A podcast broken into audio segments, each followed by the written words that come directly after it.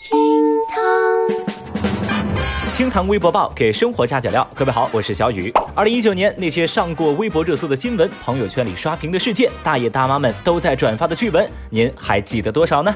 今日份厅堂微博报，我们继续以内容到搜索指数等指标，从二零一九海量的热搜词条当中，为大家盘点二零一九年微博热搜的年度热点话题。下半部分的内容就不跟昨天的节目重复了。现在就让我们走进榜单的下半部分喽。Number six，二零一九年度电影作品。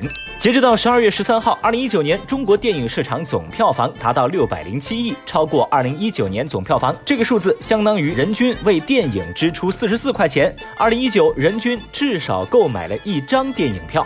二零一九年，国产电影表现抢眼，从硬核科幻《流浪地球》打破国漫成见的《哪吒之魔童降世》，到再现奇迹的中国机长，全民热议的《少年的你》，再到享誉海外的地久天长、众星云集的《我和我的祖国》，这些国产电影的骄傲模范作品与《复联四》的史诗终结，共同组成了二零一九年度电影热搜词条。Number seven，二零一九年度剧集作品。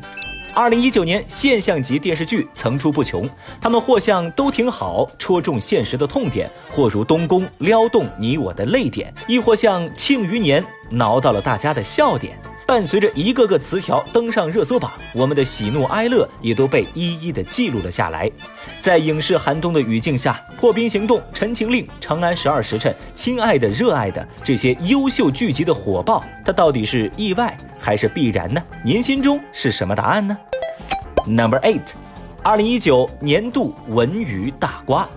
在上半集的盘点当中，我们说到，单纯从热搜指数来说，微博热搜榜绝对是娱乐圈的另一个主战场。一月份，赵丽颖怀孕，张雨绮原八元互撕，吴秀波出轨门一马当先。二月，翟天临不知织网，东窗事发。三月，李胜利被立案调查，震惊全网。四月，高圆圆怀孕，强势登顶热搜。五月，王源被爆出吸烟，粉丝不敢相信。六月，朗朗结婚了，景甜分手了，曹云金离婚了，张若昀结婚了。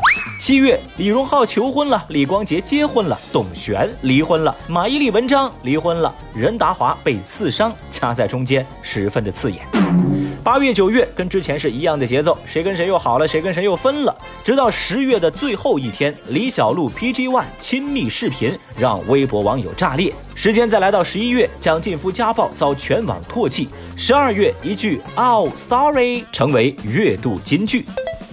Number nine，二零一九年度待续词条，与其说是待续词条，不如说是小雨的一连串疑问。比如，流浪大师沈巍，还有几个人记得他呢？炒鞋画 K 线图的风潮还在交易吗？贺建奎的基因编辑真的有答案吗？AI 换脸的热闹还能任性吗？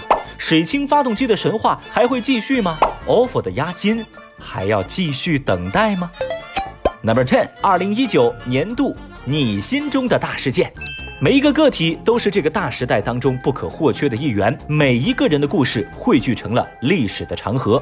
每一个热搜词条的背后，我们都是亲历者、见证者、创造者。而这些词条当中有猝不及防的伤痛，也存在着不期而遇的温暖。那么问题来了，在您的心中，二零一九年度最难忘的是哪一件事情呢？节目下方评论区一块儿来聊聊吧。